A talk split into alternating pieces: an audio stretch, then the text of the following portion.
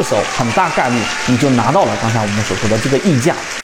作为普通的散户交易者，小资金怎么样把它给做大？那这里面啊，例如说你的资金体量可能是十万、二十万或者三十万，你想要把它做到这个上百万或者千万的这一种更高的级别，那一定要理解到，第一个，我们知道零售行业有一个非常重要的关键词叫做周转率。这一点在游资的这个角度上，他们理解的非常透彻。例如说，像小鳄鱼啊，像赵老哥啊，他们往往是以打板的方式去做这一种周转率的快速运转，来让自己的资金体量去做大。因为你散户个人交易者，你如果做长线，三年、五年、十年，那你作为一个个人交易者，你有多少个三年、五年、十年呢？这是第一点。第二点，那这里面就得设置一个非常快速的这一种交易程序。那这个交易程序里面呢，像刚才我所提到的，游资往往是以打板的方式去介入进去，他们会去做排版。游资打板的这一种内核，或者说他们最重要的关键是要找到人气。什么叫人气呢？你得有一个对手盘。所谓的涨停板，它一旦封死了涨停，就意味着它在第二天很大概率上，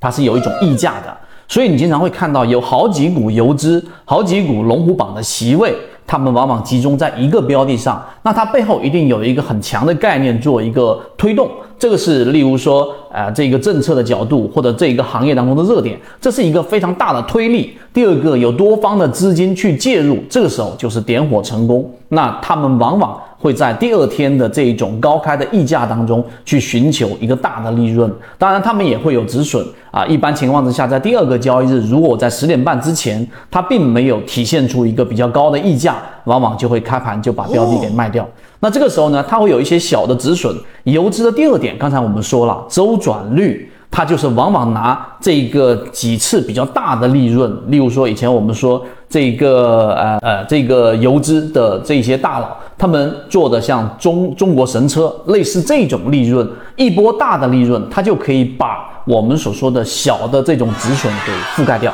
这是第二点。第三点，那具体到缠论当中，我们怎么样设置这样的一个程序呢？可以拿出手机，一部先锋船长公众平台实战圈子，进一步系统学习这个呃交易的模型非常简单。首先，你一定要找到一个大级别的买点，例如说在缠论当中，你周线级别的买点进入进去之后，在一个相对小的级别、小级别或者次级别上去做这样的一个类型卖点的卖出。那你如果呃把它这一个说的更通俗、更易懂一点，举个例子，当你买入一个标的，在进行了一个中枢的构建，三笔以上有重叠，就形成了一个我们所说的中枢。突然之间呢，出现了一波快速的调整，这个调整它一旦出现日线级别大的买点啊，我们说日线级别的交易，那这个时候你做一个介入，介入之后，在它的小级别，例如说我们说的六十分钟级别或者三十分钟级别，它一旦出现一个第一类型卖点。那这个时候就是我们说形成了一个分叉，